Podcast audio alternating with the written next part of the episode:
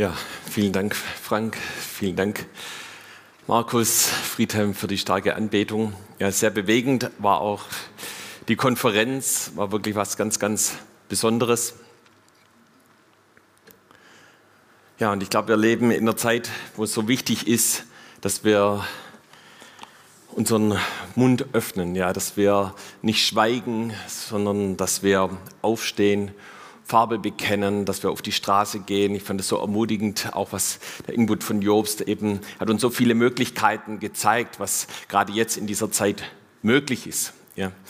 Und gleichzeitig glaube ich auch, dass es eine Zeit ist, wo der Teufel versucht, uns an, in manchen Stellen wie gefangen zu nehmen. Ja, äh, wie so, Heinz hat es gesagt, diese, dieser, diese Lähmung des Lockdowns. Ja, und da, da sprechen wir nicht davon, dass wir irgendwelche Regeln brechen wollen, sondern wir sprechen davon, dass es, wir in einer Zeit leben, wo so viel möglich ist. Ja.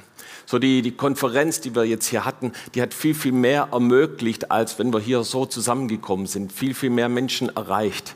Und ich glaube, dass es so wichtig ist, dass wir jetzt vorangehen, dass wir äh, eben im Willen Gottes sind, in seiner Gegenwart sind und das tun, wozu er uns berufen hat.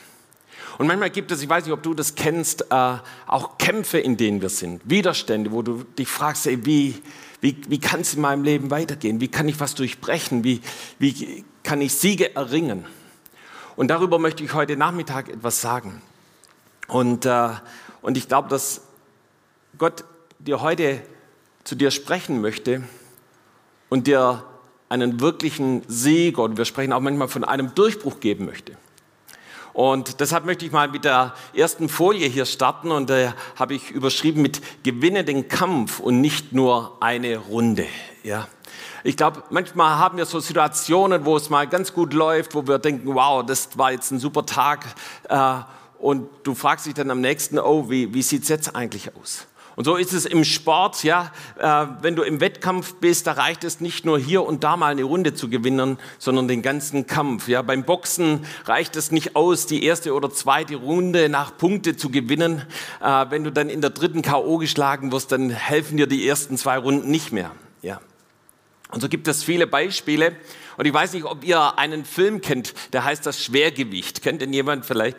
Ähm, also ich liebe diesen Film, der ist wirklich sehr, sehr nice.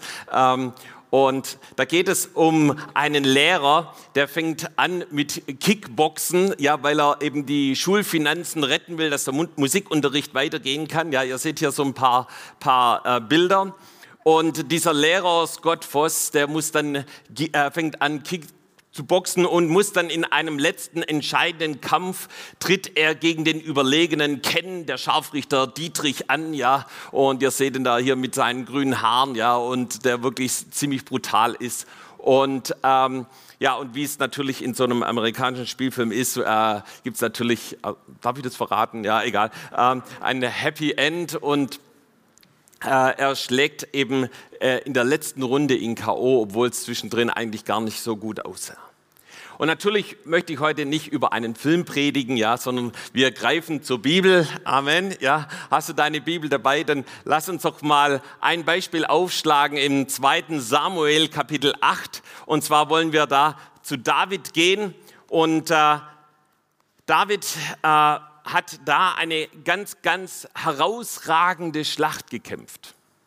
Und wenn du dich fragst, was ist das wohl für eine Schlacht, die David da geschlagen hat, ähm, dann denken wir vielleicht zuerst mal ja an die Schlacht gegen Goliath. Ja, da wurde schon oft drüber gepredigt und ich denke, da wird auch bestimmt noch oft drüber gepredigt werden. Ja, aber in meiner Bibellese bin ich vor kurzem auf eine viel entscheidendere Schlacht gestoßen und die die Auseinandersetzung zwischen David und den Philistern ein für alle Mal geklärt hat. Und das äh, sagt eben der erste Vers in 2 Samuel 8, Vers 1. Wir lesen da, Luther übersetzt es so, es gab sich danach, dass David die Philister schlug und sie unterwarf und dass er den Dienstzaum den Philistern aus der Hand nahm.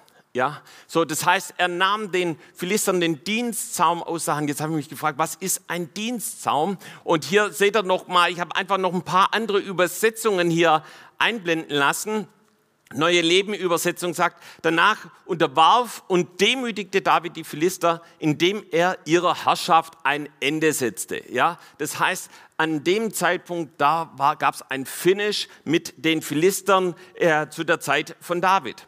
Ja, wenn wir dann noch mal eine andere Übersetzung, Elberfelder sagt, ähm, und es geschah danach, da schlug David die Philister und demütigte sie, und David nahm die Zügel der Herrschaft aus der Hand der Philister, ja, oder den Zaum aus der, der Hauptstadt.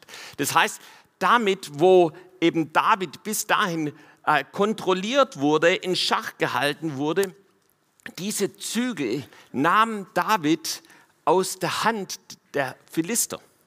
Ja, und jetzt noch eine letzte, ich hoffe, ihr haltet es noch aus. Und danach schlug David die Philister und er unterwarf sie und David nahm den Philistern die langen Zügel aus der Hand. Ja? Und äh, wenn du da in, äh, genau in das, in, in die, ins Hebräische reinschaust, da wird es mit Metek Amar äh, übersetzt. Und äh, die Übersetzer haben da ein bisschen Probleme, das genau auszudrücken. Und äh, deshalb äh, ist es so, dass eigentlich das Zaumzeug, ja, damit wo David und das Volk Israel durch die Philister kontrolliert, beherrscht wurden, das wurde ihnen aus der Hand genommen, ja. Das hat David an sich gezogen, ja. Den Dienstzaum, ja, der Mutterstadt, den Zaum der ihrer Kontrolle und ihrer Autorität. Und das heißt, da hat David eine Schlacht geschlagen oh, und damit hat er die Philister ein für alle Mal äh, besiegt. Okay, was ist so ein Zaumzeug? Ähm, ich habe mir mal die Mühe gemacht, eins mitzubringen. Ich war an einem kleinen Pferdehof hier auf unserem Weg hier ins Zentrum und äh, äh, wurde da eben dann fündig eines, äh, also habe es regelrecht ausgeliehen, ja, also kein. Ähm, genau, und ich kenne mich jetzt hiermit nicht so gut aus wie zum Beispiel Heidi oder andere Christopher. Ähm, also das macht man irgendwie dem Pferd hier um den Kopf, ja. Und dann gibt es hier noch was ganz Spezielles. Das wird eben an das Maul gebunden. Vielleicht habe ich es auch falsch rum, wer weiß. Also lasst euch nochmal von der Heidi genau erklären. Ja? Und äh, ich kenne mich mit der Landwirtschaft besser aus, aber mit Pferden nicht so gut. Ja? Und dann hast du hier, aber das stimmt Heidi, oder? Das sind die Zügel. Ja? Ja? Und ähm, äh, wenn jetzt dein Nachbar irgendwie so ein alter Esel ist, dann kannst du ihn mal nach vorne bringen, dann können wir ihm das hier umlegen. Äh, nee, bitte nicht, bitte nicht, ja. Äh, sonst gibt es vielleicht Stress zu Hause. Ähm, ähm, und dann hätten wir den aber ganz schön unter Kontrolle, ja. Hier, kannst du das vorstellen? Ja. Und ähm, ich habe auch mal, so wie, ihr könnt die Folie noch mal ganz kurz einblenden, wie das wirklich aussieht, wenn das also einem Pferd wirklich umgelegt wird, ja. Ähm, und äh, da steht dann eben auch mit dem Zaum oder dem Zaumzeug werden die Reit- und Zugtiere, meist Pferde, geführt und gelenkt. Und das Zaumzeug besteht aus einem Kopfgestell, aus Riemen für den Kopf des Tieres, wie auch eben den Zügeln. Ja? Und du musst dir vorstellen, das war wie um David herum. Und in dieser Schlacht hat David das von sich gerissen, hat gesagt, so diese Kontrolle ist vorbei. Und damit hat er einen riesigen Sieg errungen. Und äh, damit hat David nicht nur eine Runde, sondern den Kampf gewonnen. Und ich möchte einfach, damit du weißt, dass das nicht nur ein Satz hier war, sondern dass das wirklich was ganz, ganz Entscheidendes war, möchte ich dich kurz hineinnehmen, ein kleines Bibelstudium, an welchen Stellen David gegen die Philister gekämpft hat. So die erste in 1 Samuel 17, da kämpft David gegen Goliath und besiegt ihn und damit auch das Heer der Philister. Das war also das, der erste Kampf, auch denke ich mal der, äh, der bekannteste Kampf, den David eben gekämpft hat. Dann in 1 Samuel 18, David schlägt 200 Philister, um Michael, die Tochter Saul, zur Frau zu bekommen. Dann 1 Samuel 19, Vers 8, David kämpft gegen die Philister, dass sie vor ihm fliehen. 1 Samuel 23, David kämpft gegen Keila, gegen die Philister und befreit die Stadt. Das heißt, die ganze Stadt Keila wurde belagert von den Philistern und David führt sie in die Freiheit. Und dann 2 Samuel 5, David schlägt die Philister von Gibeon an bis hin nach Geser. Und dann eben als die sechste Runde kommt, dann kommen wir eben hier zu 2 Samuel 8 und damit hat David ein für alle Mal die Philister besiegt. Ja, du siehst in einer Parallelstelle 1. Äh, Chronik 18, Vers 1 eben, wie er diese Stadt Gad, was wie die Hauptstadt der Philister war, äh, besiegt hat. Ja, das heißt, er hat also nicht nur die erste oder die zweite Runde ähm, gewonnen, sondern äh, David blieb, blieb, so lange dran, bis die Philister K.O. und völlig besiegt waren. Und, äh, und ab diesem Zeitpunkt war David eben dieses Zaumzeug der Philister los. Und noch Jahre später, als Absalom einen Aufstand äh, ähm, hervorrief und eben dann auch gefallen war, dann sagten die, das Volk Israel in 2 Samuel 19, Vers 10, der König David hat uns errettet aus der Hand unserer Feinde und uns erlöst aus der Hand der Philister. Ja? Und dann ging es darum, dass er wieder zurückkommen soll nach Israel, nach Jerusalem. Das heißt, es war etwas, was eingeprägt war in dem Volk Israel, dass ähm, eben diese Knute der Philister zerbrochen war, die Herrschaft zerbrochen war, dass äh, sie befreit waren. Ja? Und ihr Lieben, das ist etwas, was Jesus auch in unserem Leben tun möchte. Und dazu möchte ich dich heute Nachmittag ermutigen, dass auch wenn du schon eine oder zwei Runden mal gekämpft hast in einer Sache, dass du nicht aufgibst und sagst, oh, jetzt mit, während Corona geht gar nichts mehr, sondern dass du in deinem Geist aufstehst und sagst, Jesus, ich danke dir, dass du die völlige Freiheit über meinem Leben hast. Jesus, ich danke dir, dass du mich völlig frei machst. Weil dazu ist Jesus gekommen. Wir lesen es in Lukas 4, schon bei dem Start des Dienstes von Jesus, dass er sagt, warum er hierher gekommen ist, was sein Auftrag war. Wir lesen dort, der Geist des Herrn ruht auf mir und der Herr hat mich gesalbt, er hat mich gesandt mit dem Auftrag, den Armen die gute Botschaft zu bringen. Und jetzt kommt es den Gefangenen zu verkündigen, dass sie frei sein sollen, den Blinden, dass sie sehen werden, den Unterdrückten die Freiheit zu bringen und ein Jahr der Gnade des Herrn aufzurufen. Es ist die ureigenste Bestimmung von Jesus, Menschen in die Freiheit zu führen. Das Zaumzeug der Philister oder was auch immer es ist, abzunehmen und nicht mehr von finsteren Einflüssen gesteuert oder kontrolliert zu sein. Und was bedeutet das? Bedeutet Freiheit von Bindungen wie Alkohol, Drogen und Zigaretten. Genauso Freiheit von Ängsten, Freiheit von Isolation, von Einsamkeit, von Minderwertigkeit. Ich kann euch sagen, ich war so gefangen in Minderwertigkeit. Ich habe mir nichts zugetraut. Ich war so gefangen, so voller Angst, auf Menschen zuzugehen. Ich habe immer gedacht, wenn ich was sage, ist es das Falsche. Aber Jesus hat dieses Zaumzeug über meinem Leben zerbrochen, hat mich frei gemacht.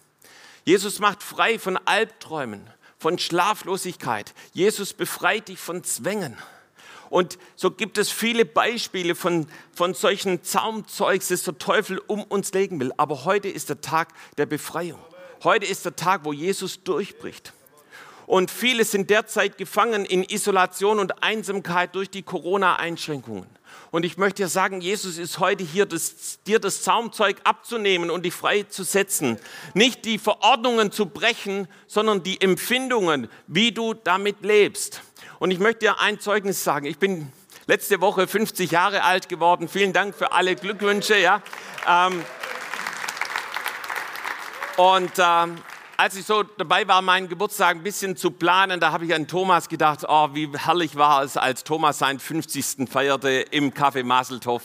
Big Party mit allem drum und dran. Ja? Und es war wirklich eine herrliche Feier, vor Corona natürlich. Ja?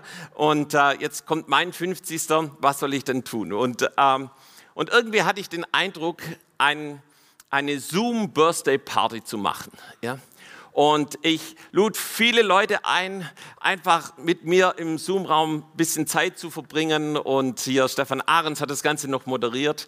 Und ich kann euch sagen, wir hatten eine richtig coole Zeit. Ich weiß, es war so Stunde, anderthalb.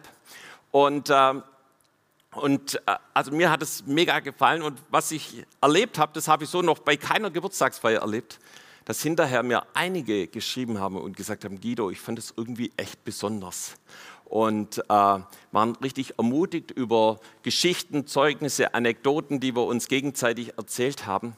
Und ich kann euch sagen, für mich war das der schönste Geburtstag. Ja, es war wirklich ein Riesensegen. Aber ich hätte natürlich auch meinen Kopf in den Schnee stecken können und sagen, ja, Thomas hat es gut gehabt, aber ich, ja. Ähm, und, aber wisst ihr, es ist die Zeit, wo wir aufstehen. Ja.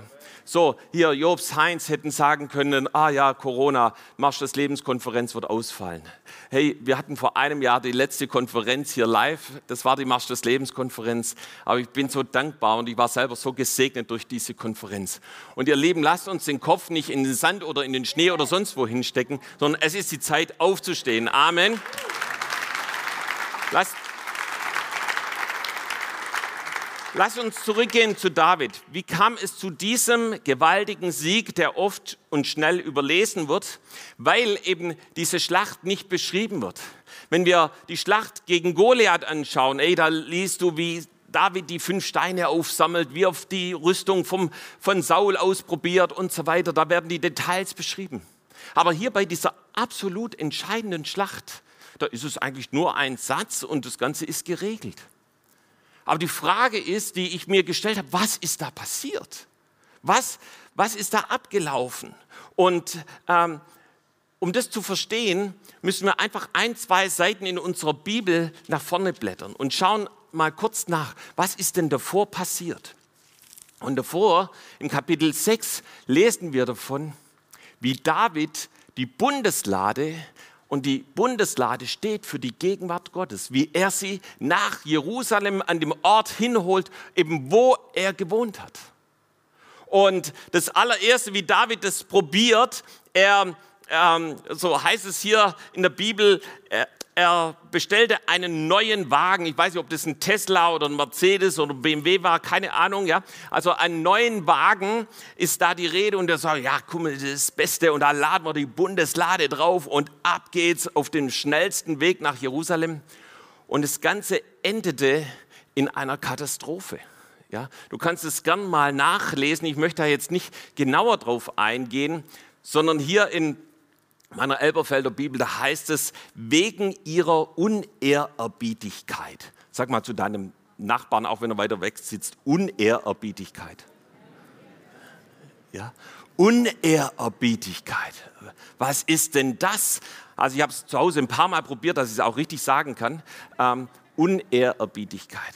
Das heißt, David hat nicht Gott die Ehre gegeben, sondern er wollte einfach das Ding haben.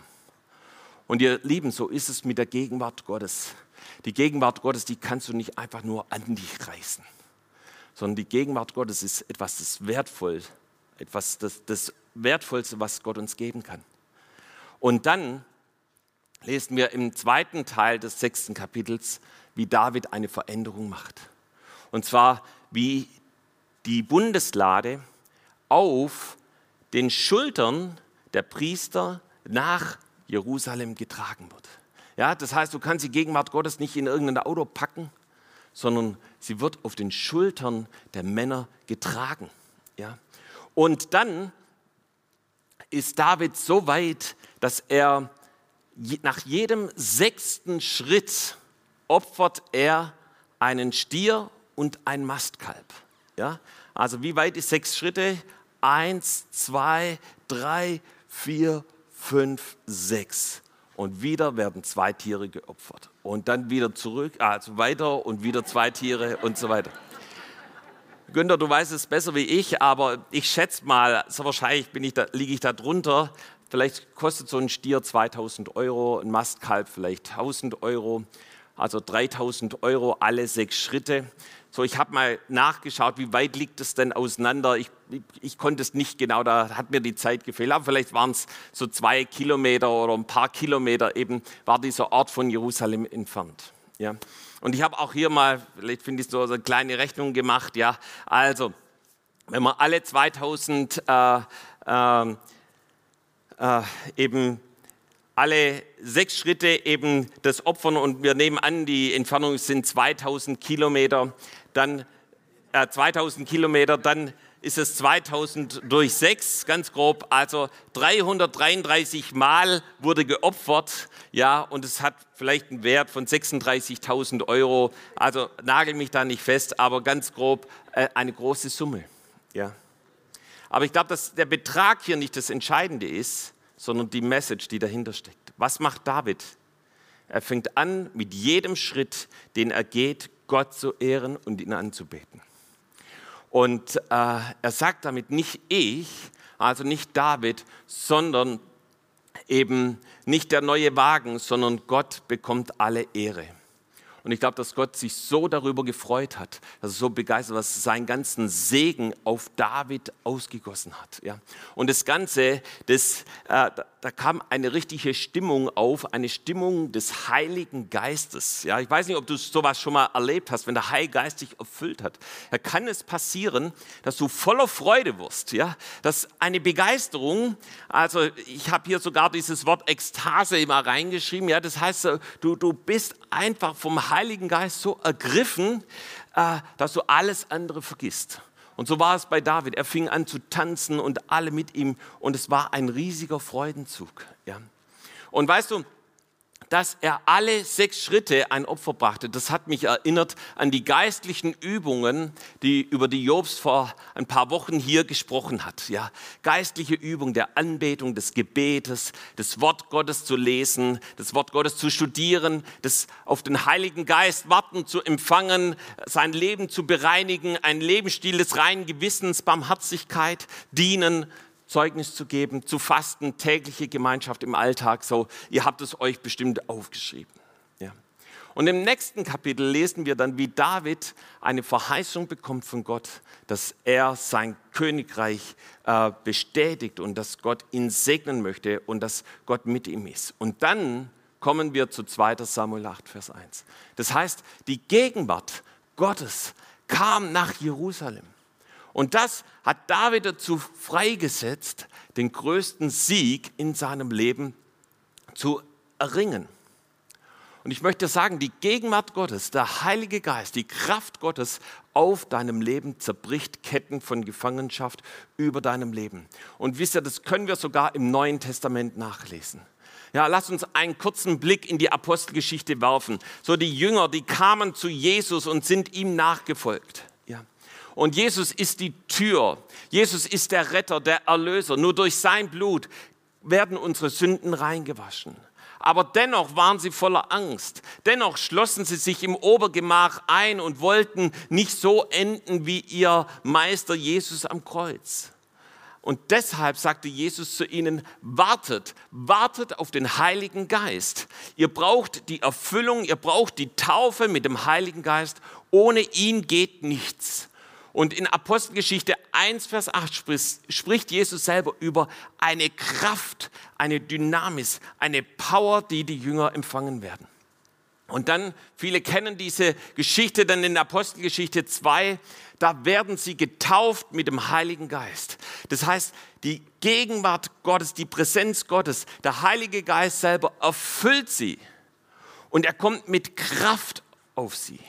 Und dieses Dynamit, wie du das übersetzen kannst, Dynamis, ja, sie werden auf einmal richtig dynamisch, ja, und äh, fangen an zu predigen, fangen an Zeugnis zu geben, fangen an ihren Mund zu öffnen und werden erfüllt mit dem Heiligen Geist. Das heißt, mit dieser Erfüllung des Heiligen Geistes zerbricht dieses Zaumzeug der Angst über ihnen und sie nehmen die Zügel in der Hand und gehen in der Kraft des Heiligen Geistes, fangen sie an zu predigen, fangen sie an Zeugnis zu geben, fangen an in der Heil, im Heiligen Geist voranzugehen. Und ihr Lieben, das war nicht nur für sie persönlich. Und wenn du hier bist, einfach nur darum, dass es dir besser geht, ey, Gott möchte dich segnen, ist keine Frage. Aber das Evangelium der guten Botschaft, das geht immer einen Schritt weiter. Und es spricht immer davon, dass wir unser Leben niederlegen vor Jesus und dass wir unser Leben hingeben, dass wir dienen. Und genau so lesen wir das dann in den nächsten Kapiteln hier in der Apostelgeschichte. Wir lesen hier im dritten Kapitel, wie Petrus und Johannes zum Gebet gehen. Ja, und wie sie sich aufmachen, wie sie eben in die Gegenwart Gottes hinein wollen. Und dann begegnet ihnen eben dieser lahme Bettler. Ja, er kannte die Gegenwart Gottes nicht. Er war zwar eben vor dem Tempel, aber er war irgendwo außen vor. Und sie gehen hin und sie fangen an, ihn zu dienen, weil sie wussten eben, die Gegenwart, die Kraft Gottes, die Kraft des Heiligen Geistes ist nicht nur für Petrus und Johannes und für die, die zur neunten Stunde dort beten. Nein, es ist auch für diesen lahmen Bettler. Und auch über ihm zerbricht das Zaumzeug der Lähmung und er wird freigesetzt und kann den Herrn äh, dienen und gibt ihm alle Ehre. Und ihr Lieben, wir brauchen die Erfüllung des, und das Feuer des Heiligen Geistes. Wir brauchen es, dass wir von ihm geführt und geleitet werden. Und nur so können wir weitergehen. Und genauso passiert es hier in der Apostelgeschichte. Sie werden bedroht, sie werden eingeschüchtert. Ähm, und was machen sie? Sie fangen an zu beten. Und der Heilige Geist kommt auf ihn. Die wunderbare Gegenwart Gottes erfüllt die Apostel. Und auch hier fallen fällt die Zügel der Angst ab. Ja. Wir lesen Apostelgeschichte 4, 31. Ja. Sie wurden alle vom Heiligen Geist erfüllt und redeten das Wort Gottes mit Freimut. Hey, die hatten richtig Stress an der Backe, aber die redeten das Wort Gottes mit Freimut, weil die Gegenwart Gottes auf ihnen ist. Und das war übrigens das zweite Mal, als Petrus mit dem Heiligen Geist erfüllt wurde und vermutlich nicht das letzte Mal. Und ich glaube, es ist Zeit, wo der Heilige Geist neu kommt, wo Gott redet und wo, wo, wo Einschränkungen, ja, Rahmen zerbrochen werden und freigesetzt werden. Für mich eins der stärksten Dinge, die ich in den letzten Wochen erlebt habe, war kurz vor Weihnachten ich war in unserer Essenausgabe in der Kronenstraße und ich sah die hungrigen Menschen in, unserer, in der Kronenstraße stehen, an, also haben sich angestellt, um ein warmes Essen zu bekommen. Und an dem Tag sollte ich ankündigen, dass wir die nächsten zwei Wochen zumachen, ja, weil wir das jedes Jahr so machen und weil auch das Team mal eine Pause braucht. Aber in mir schrie alles Nein und ich, ich bin dann hier ins Zentrum gekommen. Wir haben mit einem Leitungsteam uns unterhalten und es war klar, wir, Gott möchte, dass wir öffnen, dass wir nicht nur zweimal, sondern dreimal öffnen. Und ich bin so dankbar hier für die Hammer Church, die wir haben, dass sich so viele, noch mehr Leute, als wir eigentlich gebraucht haben, haben sich gemeldet, sodass wir das auch umsetzen konnten. Und ich kann euch sagen, da war so eine Dankbarkeit von den Menschen hier in, in Tübingen, die einfach in Not sind, die nicht wissen, wie sie an eine warme Mahlzeit kommen können. Und, äh, und wir sind so dankbar, wie Gott das weiter gebraucht hat, dass sich viele für das Evangelium, für Jesus geöffnet haben. Ja. Ich bin so dankbar für das, was gerade möglich ist hier. Auch in Zeiten von Corona, in Zeiten von Lockdown haben wir einen Next Step Kurs. Und ob du es glaubst oder nicht, aber der Heilige Geist, der gebraucht diese Online-Formate, um zu kommen und zu wirken und durchzubrechen. Es ist so stark zu sehen, wenn du am Zoom sitzt und du siehst, wie der Heilige Geist Menschen berührt und verändert. Hey, das ist die Botschaft dieser Zeit. Epheser 5, Vers 18 sagt, und sauft euch nicht voll Wein, woraus ein unordentliches Wesen folgt, sondern lasst euch vom Geist erfüllen. Und ihr Lieben, die Epheser, die waren schon, du liest es Apostelgeschichte schon erfüllt mit dem Heiligen Geist. Aber Paulus schreibt es ihnen wieder, lasst euch vom Heiligen Geist erfüllen. So, ich möchte noch mal ganz kurz auf die Geschichte von David zurückgehen. So, David kämpfte gegen die Philister. Und wenn du da mal reinschaust in, die Bedeutung Philister, das wird übersetzt mit Einwanderer, Einwohner, ja, Nachkommen, die eben aus Kreta äh, eben äh, nach Israel gekommen sind. Und äh, Jobs hat vor Jahren schon darüber gelehrt und gepredigt, ja, dass eben das mit dem griechischen Geist zu tun hat, eben äh, dass die Wurzel des griechischen Denkens und äh, des griechischen Geistes ist. Ja. Und äh, und wenn wir dieses Zaumzeug, was ich hier mitgebracht habe, uns nochmal genauer anschauen, ja, das wird um den Kopf gelegt. Das wird um den Kopf gelegt. Und weißt du, der Kopf, da sind unsere Gedanken.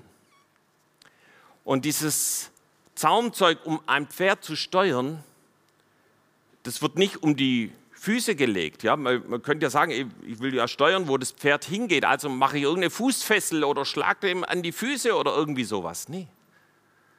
Es wird an den Kopf gelegt. Und nicht nur an den Kopf, es wird hier mit der Kandare, so habe ich mir das sagen lassen, ja, direkt in den Mund rein. Ja. Und dann kannst du das damit steuern. Du kannst es kontrollieren. Und weißt du, der Kopf steht für unsere Gedanken, für das, was wir denken. Und ich glaube, dass der Teufel manchmal uns wirklich kontrollieren will in unseren negativen Gedanken, negativen Emotionen. Aber Jesus ist hier, um das zu zerbrechen. Und genauso das, was, was ist in unserem Mund? Ja, was sprechen wir aus? Viele haben eine Kandare im Mund und andere bezeichnen sie als Decke des Schweigens. Und es gab lange Zeit eine Decke des Schweigens in meinem Mund, ja, äh, wo eben ich nicht über die Familiengeschichte meiner Großväter zur Zeit des Nationalsozialismus gesprochen habe. Aber 2007 habe ich diese Decke des Schweigens zerbrochen. Ich habe diese Kandare abgeworfen, ja. Und ich bin so dankbar, dass es äh, mit mir eine neue Generation anfängt. Ich bin so dankbar, dass Kimi gestern, meine Tochter, ein Statement auf der Konferenz gemacht hat über den Überfall der Deutschen vor 80 Jahren äh, auf die Sowjetunion, wo eben mein Großvater genauso mitbeteiligt war und wie die Decke des Schweigens zerbrochen wurde. Und ihr Lieben, das hat mich und meine Familie in die Freiheit geführt. Und genauso möchte Gott, dass wir jede Decke des Schweigens über uns zerbrechen, auch was mit unserem Zeugnis über das, was Jesus in unserem Leben getan hat, dass wir eben, so wie es in Apostelgeschichte 4, Vers 31 steht, mit Freimut das Wort Gottes verkündigen. Ihr Lieben, ich glaube, es ist die Zeit der, des, der größten Hungers und der größten äh, Drängens nach, nach Sinn, nach Erfüllung. Und äh, es ist die Zeit, wo wir hingehen und wo wir diese Zeit nutzen und wo wir das Wort Gottes äh, weitergeben. Und ich glaube, dass Jesus heute hier ist und dass er mit seiner Gegenwart da ist, um jedes Zaumzeug, das um deinen Kopf gewickelt ist, heute zu zerbrechen und dich wirklich in die Freiheit zu führen. Amen.